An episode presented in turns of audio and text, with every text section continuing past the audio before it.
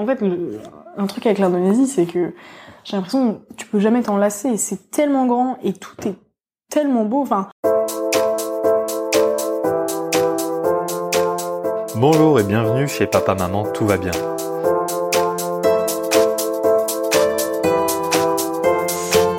Si je vous parle d'îles en Indonésie, vous pensez peut-être à des petites destinations mignonnes dans un petit pays mignon où l'on fait le tour en deux semaines. Eh bien non, l'Indonésie c'est un mastodonte, c'est 5000 km d'est en ouest, c'est-à-dire que si on met l'extrême ouest de l'Indonésie à Paris, donc l'extrême gauche, l'extrême droite, l'extrême est, se retrouve en Afghanistan. 5000 km d'est en ouest, c'est la taille de notre continent, c'est la taille de l'Europe, c'est un truc de malade.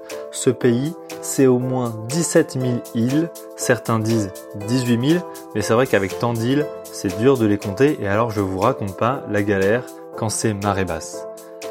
Après l'Inde, la Chine et les États-Unis, peu de personnes le savent, mais on trouve l'Indonésie dans la liste des pays les plus peuplés du monde avec plus de 270 millions d'habitants. En termes de taille aussi, l'Indonésie, c'est comme le Soudan à peu près, c'est 4 fois la taille de la France. Alors sur 17 000 îles, c'est difficile de trouver quelqu'un qui parle français et qui vit là-bas, qui peut nous raconter sa vie là-bas. Il faut finalement aller aux Moluques du Nord, sur une exploitation minière, pour rencontrer Alix qui travaille en volontariat international en entreprise. Alors attention, on ne parle pas d'un volontariat dans un bureau, le volontariat de Alix a lieu dans une forêt, dans son hamac. L'histoire qui va suivre, je vous préviens, est vraiment dingue et je vais laisser la parole à Alix. Bonjour, donc je suis Alix, euh, j'ai 25 ans. Je suis partie en Indonésie depuis maintenant 7 mois, donc je suis partie en janvier. Pour le travail, donc je suis géologue d'exploration. Euh, donc là, je suis partie en VIE. Et je suis sur une toute petite île que personne ne connaît parce qu'il n'y a absolument rien sur cette île, euh, qui s'appelle Almaera. Et donc, enfin, en Indonésie, du coup, il y a euh, les îles principales Sumatra, Java, Bali, Bornéo, euh, voilà, des, noms très connus. Jakarta, notamment donc la capitale qui se situe sur l'île de Java. Et euh, moi, je suis coincée entre la Papouasie et le Sulawesi. Et euh, voilà quoi d'autre. Ah oui, et sinon du coup autour de l'Indonésie, on a la Malaisie et les Philippines qui sont vers euh, le nord-ouest et la Papouasie Nouvelle-Guinée qui est à l'est. Ça fait les frontières. Euh, donc sur euh, l'Indonésie euh, en elle-même, c'est, c'est immense. Il y a 17 000 îles à peu près. Il y a... Ouais, c'est immense.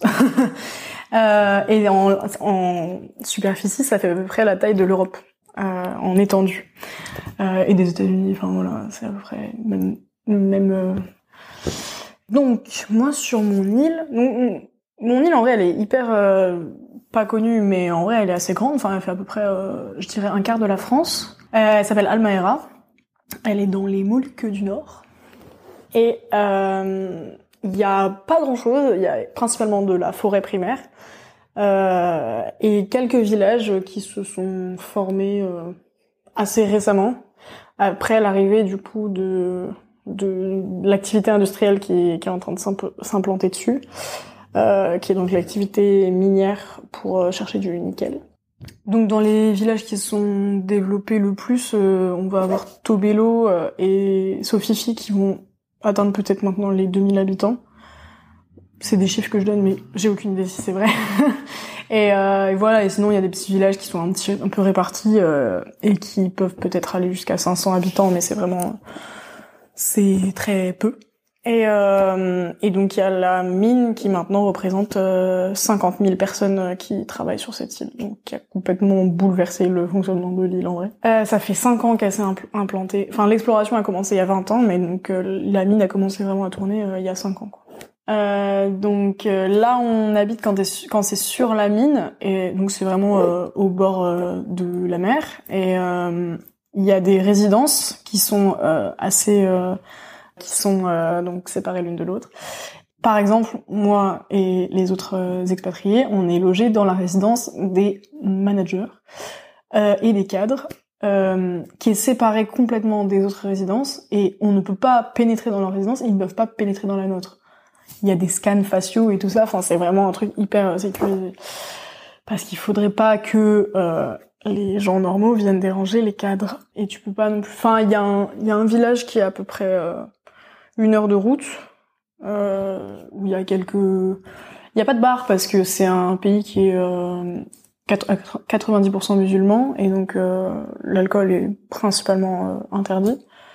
Euh, mais il y a des petites sortes de restos et tout ça, donc il y a quand même des endroits pour sortir un petit peu. mais il faut absolument, enfin il faut trouver une voiture et tout ça, et tout le monde n'a pas forcément accès aux voitures parce qu'il y a des grades et tout ça qui font que tu peux ou non utiliser les voitures. Et donc, ouais, la vie sociale est un peu compliquée sur place. Et la résidence des cadres, c'est horrible. en fait, euh, enfin, c'est selon moi. Après, les autres ne vivent pas de la même manière. En gros, dans la cité des cadres, euh, c'est donc principalement euh, les gens haut placés qui y vivent. Donc il y a tout qui est VIP, c'est une cantine VIP, c'est des, enfin c'est des locaux qui sont plus grands, plus machin. Et donc en fait, on est tous obligés de se côtoyer entre nous, mais les managers et les cadres sont euh, des pourritures, sont vraiment des sous-merdes, je sais pas comment le dire, sont, enfin, ont des comportements assez indécents. Euh, donc les, la plupart, si ce n'est tous, euh, les managers ont des comportements qui sont assez indécents euh, vis-à-vis de leur statut en fait, qui et qui font absolument tout en toute impunité et euh, ça se sait de partout. Et, mais c'est ok parce qu'ils sont managers et donc et euh, enfin en tout, bah, en gros les gens qui sont un peu plus haut placés que les autres, ouais, c'est peut-être 30 30 euh, ou 40. En tout cas que moi je côtoie. Après euh, il y en a d'autres autre part peut-être. Mais il y en a pas un pour rattraper l'autre quoi. Enfin vraiment c'est ils ont tous des comportements qui sont pas corrects dans en dehors du travail et dans le travail. bah principalement vis-à-vis des femmes. Bah, déjà il y en a pas beaucoup. Et ouais, enfin, même vis-à-vis de ceux qui sont en dessous ou quoi, enfin, des fois c'est... Moi, c'est des trucs que je cautionne pas du tout, et du coup, c'est pour ça que j'ai beaucoup de mal à, à rester dans cet endroit et à me sentir euh, bien dans la mine. Donc, je me sens beaucoup mieux quand je vis dans la forêt. Qu'est-ce que je fais dans la forêt? Et donc, en fait, moi, comme je suis géologue d'exploration, donc là, je suis... Maintenant, j'ai repris le lead de euh, la section exploration de la mine. Et donc, euh, j'ai plein d'équipes qui sont dispatchées sur tout le permis et qui sont là pour euh, étendre euh, nos, zones d'exploration, d'exploitation, pardon. Et donc en fait, euh, c'est là où on va faire la cartographie. On va, il y a des outils aussi de radar et tout ça. Enfin, on a plusieurs méthodes pour faire l'exploration. Et donc voilà, moi je vais sur le terrain pour superviser tout ça. Et donc on vit dans des camps, dans la jungle, et c'est trop bien. Vraiment, c'est top. Et euh, moi, j'y vais, euh, ouais, j'y vais quatre ou cinq jours et après je rentre au bureau. Euh, enfin voilà, en général, en général, j'y vais euh, peut-être deux fois par mois euh, pour aller voir sur une mission ou une autre. Et, et donc ouais, c'est des, c'est un camp qui est très basique, hein, donc construit avec une bâche. en général, t'as entre 15 et 30 personnes sur un camp. Il y a ça, ça dépend des fois. Des fois, ils font donc, euh, ils utilisent des hamacs. Des fois, ils utilisent des des espèces de comment on dit, des sacs à gravats un peu euh, qu'ils mettent entre deux bouts de bois et que ça fait un, comme un hamac aussi. Euh, des fois, c'est euh, ils font des, ils ont une tronçonneuse et ils vont faire des planches un peu avec euh, dans des arbres et trouver de moyens de faire un matelas. Enfin voilà, c'est c'est varié. Et ça peut être soit sur euh, un projet de donc de carto, c'est vraiment bah on va marcher toute la journée euh, et on, prévoit des des, des chemins euh, à la base et des points de de comment des points d'intérêt en gros où on va aller euh, avec un petit marteau, une loupe et puis regarder ce qu'il y a au sol quoi, essayer de décrire le plus possible ce qu'on trouve.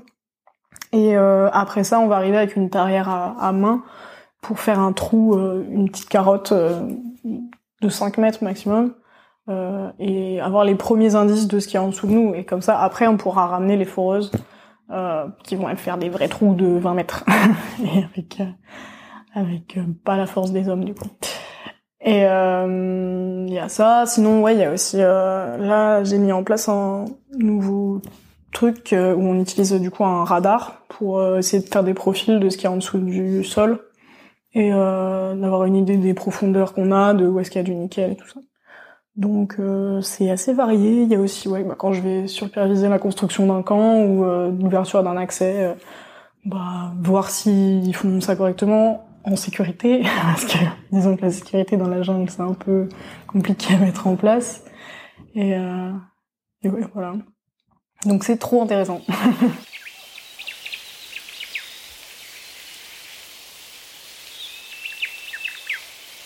Euh, mais du coup, sur, un camp, donc on est, voilà, on a un petit groupe. Euh, il y a une super ambiance en général. On est, euh, on rentre le soir, bon, on est KO. On prend une petite douche en sautant dans la rivière et puis après on va cuisiner. Il y a, y a souvent une maman qui est là pour cuisiner ou alors un des gars qui est préposé à la cuisine. Et en Indonésie, ils adorent chanter une passion pour le chant vraiment. Et donc ils savent tous jouer de la guitare déjà. Et donc il y a tout le temps une guitare sur le camp. Et, euh, et vraiment ils chantent tout le temps. Et donc ça c'est trop cool. Vraiment j'adore. Et, euh, et ouais qu'est-ce que sinon bah et ouais on, joue aux cartes. Enfin il y a rarement il y a pas de réseau en général sur les camps. Donc euh, voilà on trouve d'autres moyens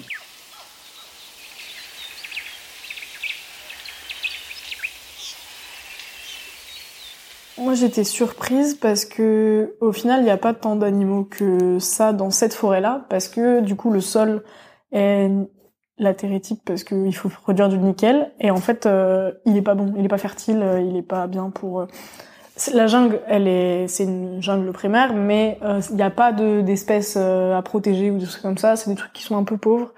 Et pareil pour les animaux, il n'y a pas des gros animaux hyper exotiques et hyper impressionnants. Il y a beaucoup de serpents, pas mal de petites euh, expériences sympas avec des serpents, mais euh, sinon ça va. Et ouais, sinon il y a des trucs un peu classiques, il y a des cerfs et des sangliers, quoi. Vraiment rien de très exotique par rapport à, d'autres pays où j'avais vu plus de trucs euh, un peu plus exotiques. mais dans le reste de l'Indonésie, il y a évidemment plein d'animaux.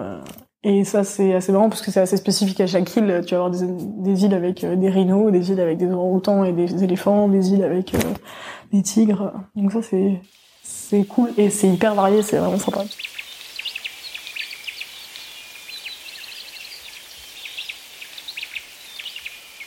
Dans, sur cette île, il y a aussi euh, des tribus, bon, comme sur pas mal d'îles euh, en Indonésie en vrai. Euh, il y a des tribus qui en fait sont pas primaires. On pensait qu'elles étaient primaires, mais en fait, ils étaient civilisés avant.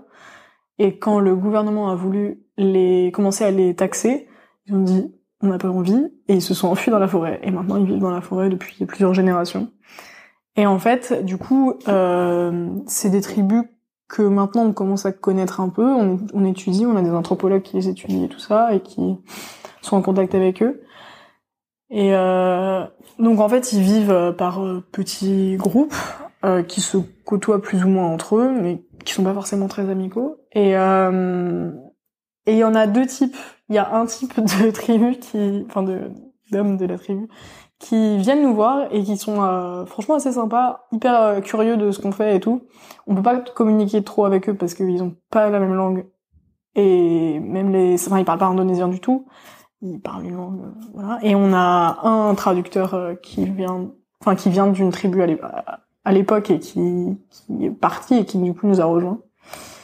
Donc on peut un peu communiquer euh, comme ça, mais c'est très compliqué. Et en fait, ils viennent et ils nous demandent des choses. Et des fois, c'est marrant. Enfin, donc la dernière fois, bah, c'était le mois dernier, j'avais une équipe qui était sur un, camp qui était vachement isolé, où ils avaient pas trop de moyens de nous, nous contacter et tout. Et c'était vraiment bah, enfin, ils étaient projetés là au milieu de, avec les, avec l'hélicoptère et puis c'est tout quoi.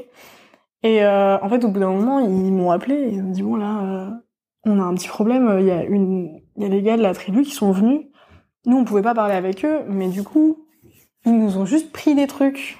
Donc ils ont pris à manger, enfin des trucs à manger, bon, euh, un petit peu, voilà. Ils ont pris euh, des casseroles, des couteaux et tout. Là, ils étaient en train de dire, on n'a plus rien pour cuisiner, on sait pas quoi faire. Et puis ils ont pris des vêtements aussi. Là, bah dis donc, qu'est-ce qui s'est passé? Du ouais, bah, ils avaient pas l'air méchants, mais on s'est dit, autant pas les froisser. Donc on leur a juste donné. ok. Et, et après, du coup, on a mis en place un partenariat, enfin un partenariat, je sais pas comment on dit, mais euh, une relation avec eux et tout. En, en discutant avec eux, on, on, a mis un accord et on leur donnerait des trucs de temps en temps parce qu'on est quand même un peu sur leur terrain de chasse. Donc on leur donne des trucs de temps en temps, une fois par semaine. Et par exemple, ils demandent spécifiquement des vêtements rouges. Il faut leur donner des vêtements rouges. Et on n'a toujours pas compris pourquoi, et c'est un truc qu'on essaie de comprendre. Mais à la base, ils portent pas de vêtements en plus, donc euh, on sait pas vraiment ce qu'ils font avec. Mais voilà, c'est marrant. On, les, on commence à les connaître, c'est un peu la même qui se balade sur euh, plusieurs de nos dépôts. Mais il y a un autre type de l'autre côté de l'île qui sont beaucoup moins amicaux. Et en fait, euh, ils, du coup, mes gars, ils ont très peur d'eux. C'est plus ou moins justifié. Et donc c'est un peu compliqué euh, pour les faire aller dans des endroits qui sont reculés dans ces zones-là, parce que, bah, par exemple, il y a deux mois à peu près, il y a un gars sur, pas de chez nous, mais un, un villageois, qui s'est pris une flèche dans le dos, parce qu'il s'est embrouillé avec un des gars de tribu, je sais pas quoi, et du coup il lui a mis une flèche dans le dos, qu'il a pas tué, mais, voilà. Et donc l'info a circulé par chez nous et tout, et donc les gars ont un peu peur maintenant. Quoi. Mais ouais, c'est étonnant. C'est des, des, problèmes que je m'attendais pas à rencontrer.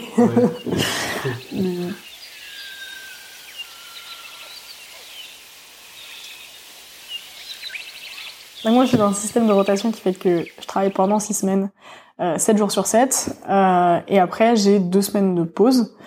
Euh, parce que dans tous les cas, avoir des week-ends de deux jours, ça n'a pas d'intérêt. Enfin, on peut aller nulle part. Euh, et du coup, pendant les deux semaines, euh, donc euh, je bouge sur une autre île en général. Pour voyager sur le pays, il y a l'avion est très démocratisé, c'est franchement pas cher. Il y a un peu des bateaux, mais c'est pas super commun. Et en fait, ah, c'est un truc aussi que j'ai bien aimé en Indonésie, c'est que les Indonésiens adorent voyager dans leur pays. Et ça, vraiment, ça fait trop plaisir. Enfin, c'est vraiment en comparaison avec d'autres pays dans lesquels j'ai vécu et où c'est assez, euh, enfin, les habitants eux-mêmes ont pas envie de voyager dans leur pays et ont pas du tout envie de le découvrir. Et du coup, euh, là, ça fait vraiment plaisir de même pouvoir voyager avec les Indonésiens eux-mêmes et de, bah, du coup, euh, qui sont hyper contents de, de, montrer et de découvrir avec toi les autres îles ou les trucs comme ça.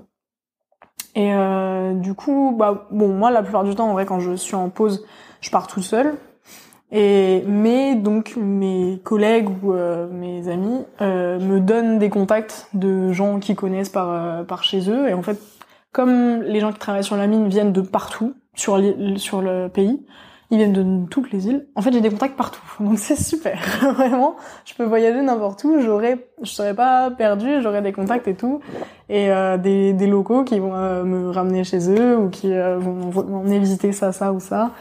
Et euh, j'ai pas besoin d'aller dans les endroits hyper touristiques parce que j'aime pas trop ça.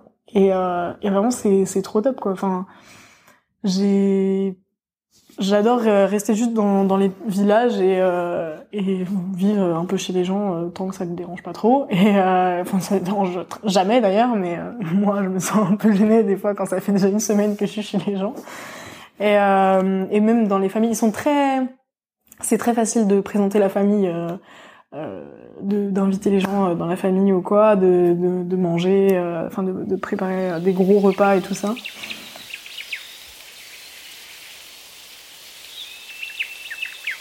En fait, un truc avec l'Indonésie, c'est que j'ai l'impression que tu peux jamais t'en lasser. C'est tellement grand et tout est tellement beau. Enfin, en fait, j'ai découvert en allant là-bas, je connaissais pas tant. Hein. Avant d'accepter ce job, moi, on m'a dit va en Indonésie, j'ai dit ok. Mais après coup, j'ai regardé, j'ai dit ah mais en fait tout ça c'est là-bas. Tous les noms dont j'avais déjà entendu parler, Bornéo, Java, machin, c'est tout l'Indonésie ça. Et en fait tout est beau, enfin Raja Ampat, la Papouasie, tout est incroyable. Et donc, euh... enfin principalement pour la plongée, moi j'adore la plongée, je crois que c'est le plus beau pays du monde pour la plongée. Et euh... mais après pour les paysages, enfin c'est c'est fou, t'as des trucs hyper différents partout, les cultures elles sont différentes de partout, t'as des trucs incroyables. Euh... Bah par exemple suis allée à Toraja, euh, qui est donc dans le centre de l'île de Sulawesi. Et donc j'y suis allée avec un, un collègue qui vient de là-bas. Et c'est incroyable, il y a une culture qui est... Tu peux même pas imaginer en fait, euh, elle est toute basée autour de la mort. Euh, et c'est un truc qui est très très important là-bas, que la mort c'est une partie intégrante de la vie. Et en fait, euh, bah par exemple quand ils vont quelqu'un va mourir, ils vont le garder euh, à la maison, dans sa chambre, s'en occuper tous les jours, le laver, euh, lui donner à manger, enfin en quelque sorte, et vraiment s'en occuper, danser avec, euh, machin, jusqu'à ce qu'ils puissent lui offrir une sépulture décente selon leur standard, qui est de sacrifier au moins 26 buffles. Ce qui coûte très très très cher, et donc des fois ils prennent des années à réunir la somme d'argent pour ça. Et donc pendant des années, t'as le mort qui reste à la maison en fait. Et c'est un truc qui est hyper, euh, enfin vraiment hyper étonnant et difficile à, concevoir euh, de notre point de vue quoi, de, occidental. Et, euh, et donc de voir ça, enfin c'est c'est c'est vraiment incroyable je trouve. Et il y a vraiment des cultures qui sont très très différentes de partout. La cuisine, pareil, qui est très différente partout. Dans chaque nouvelle région, même chaque ville, t'as une t'as une cuisine qui est particulière et qui est vraiment spécifique à cet endroit-là. T'as donc à Manado, tu vas avoir euh, le porridge de Manado qui est spécifique de là-bas, qui est hyper bon. Moi, c'est presque mon repas préféré. C'est un bon, c'est un espèce de porridge. Ça s'appelle le bubur Manado. C'est quand même une espèce de porridge qui est fait à base de citrouille. Très étonnant. Je comprends pas qu'il y ait de la là-bas. Et, euh, et de plein d'autres choses de, en fonction de ce qu'ils trouvent. La base, c'est qu'il y a de la citrouille. Et après, en fonction de ce qu'ils trouvent, ils vont en mettre plein dedans et tout. Et c'est hyper bon. Et c'est pas très épicé. Parce que la plupart des repas sont épicés là-bas. Et moi, j'ai beaucoup de mal avec les épices. Donc, je suis très contente que ça. Mais euh, ouais, il y a aussi euh, le gado gado qui est euh, principalement fait en Sulawesi et qui est euh, une espèce de sauce euh, aux cacahuètes. Il y en a beaucoup aussi en Afrique, des trucs comme ça. Et, et qui est vraiment genre, super bon. moi, sur mon île, la spécialité, qui est pas hyper ragoûtante, vraiment. je suis un petit peu déçue du coup que ce soit la spécialité de mon île, mais c'est pas grave. C'est, euh, en gros, il y a un arbre en particulier quand il commence à pourrir. À l'intérieur, il y a une, se forme une petite farine en fait, et il récupère cette farine de l'intérieur de l'arbre pourri.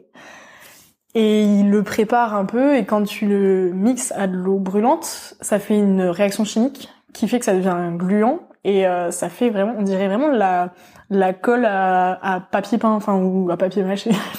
c'est pas du tout ragoûtant et ça a aucun goût. Et ils mettent ça avec de la soupe de poisson jaune. Eh ben, j'ai pas aimé. c'est pas, c'est dit. Euh... Et il y en a assez souvent, ouais. Ça s'appelle le papeda. Et euh, ils sont très très fiers et c'est marrant. Euh... Bon, voilà, c'est comme ça, tant pis. On peut pas tout aimer. Mais sinon, euh, enfin, en, principalement, c'est riz, poulet, matin, midi, soir. La base du repas, euh, là-bas, c'est mange riz, poulet frit. Tout le temps. Je KFC, en fait, à tous les repas. Vraiment. Et, euh, c'est pas toujours le paradis des végétariens. Bah, il y a du, en vrai, il y a des légumes, mais déjà, c'est là où ils mettent euh, le piment, en général. Donc, j'ai beaucoup de mal. Et, et en vrai, il y en a pas tant que ça. Après, ça dépend encore une fois de l'endroit où t'es, parce que tout est très différent. Enfin, il y a, c'est très dur de, de donner des réalités euh, généralisées sur euh, sur l'Indonésie, parce que c'est vraiment tout est différent partout.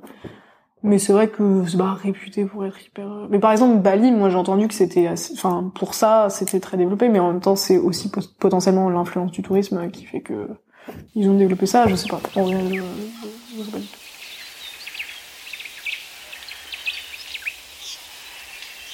Par rapport à, au rapport à la mort euh, qu'il y a à Toraja, euh, mais ça c'est spécifique vraiment à cette région-là. Euh, tous les ans, au vers juillet, il y a comme un festival, je sais pas si on peut l'appeler comme ça, mais voilà, euh, où donc c'est la célébration des morts et en fait euh, ils vont ressortir les corps de des cercueils parce que les cercueils sont entreposés, sont pas sous la terre, ils sont euh, dans des grottes euh, en général, ou alors dans des cavités qu'ils ont creusées à la main euh, dans, la, dans la pierre, dans des rochers ou dans des falaises. Et euh, donc ils les ressortent et ils sortent les morts, ils les nettoient, ils les préparent, ils les habillent et tout ça. Et en fait ils vont passer une journée complète avec les morts de leur famille et comme si, enfin voilà, comme une célébration ensemble quoi. Vraiment ils vont danser avec ou, ou c'est hyper perturbant pour euh, de notre regard et hyper impressionnant euh, à imaginer quoi.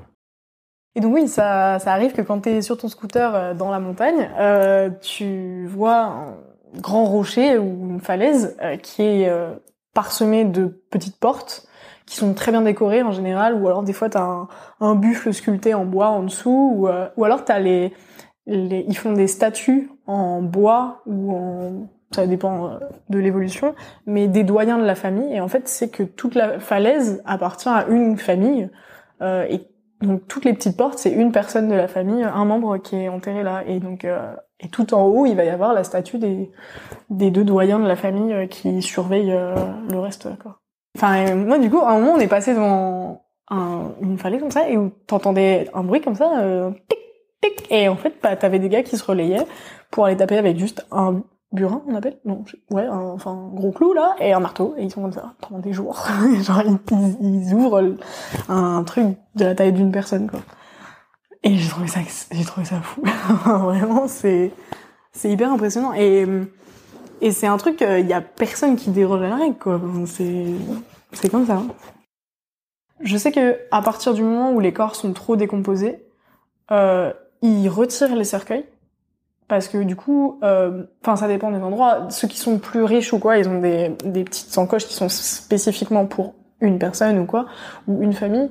Mais il y a aussi des grottes communes un peu, et où il va y avoir euh, beaucoup de cercueils entreposés dans la grotte.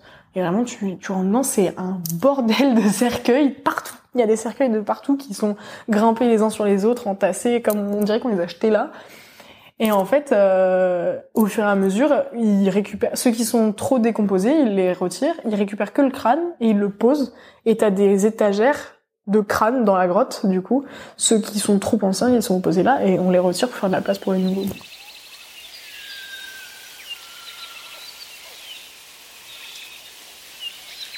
Alors une petite question Alix, toi qui as beaucoup voyagé, qu'est-ce que cette expérience a changé en toi et qu'est-ce que ça a changé sur tes envies de voyage pour pour l'instant? Là, ma nouvelle conclusion, c'est que j'ai plus envie de voyager pour voyager. Genre, en fait, là, ma dernière, pause, j'ai été en Malaisie. Et euh, c'est un pays qui est super sympa, hein, j'imagine. Mais bah, j'ai fait deux semaines, j'ai visité le pays, bon, bah voilà. Et en fait, ça m'a déçue parce que le pays est super cool mais en fait je me suis rendu compte que je connais pas tant la culture. Et du coup c'était superficiel comme euh, manière de le voir. Et du coup je me suis dit en fait je crois que je veux juste rester en Indonésie maintenant. Et ça va me suffire. Genre c'est tellement immense tellement. Mais la culture est quand même toute liée un peu partout. Enfin je veux dire il y a toujours euh, des liens que je retrouve des codes que je retrouve euh, que maintenant je peux comprendre mieux que bah en plus euh, du coup je parle la langue maintenant et tout et du coup, euh, je me sens beaucoup plus euh, dans mon élément et euh, apte à découvrir en profondeur une région ou un truc comme ça. Et du coup, bah, je trouve que le pays se suffit à lui-même. Genre, j'ai plus besoin d'aller autre part.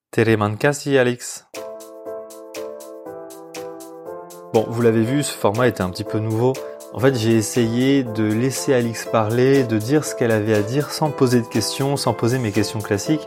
Dites-moi par message ou en commentaire si vous préférez ce format-là ou si vous préférez l'autre format où il y a plus un dialogue et où je pose des questions classiques, c'est-à-dire comment on se sent quand on arrive, qu'est-ce qu'on mange, qu'est-ce qu'on boit, où la conversation est un peu plus guidée et où on entend ma jolie voix. Merci beaucoup d'avoir écouté cet épisode. Merci à toutes les personnes qui écoutent depuis le début et qui m'ont fait des retours constructifs. Si vous en avez sur cet épisode, n'hésitez pas à me les faire.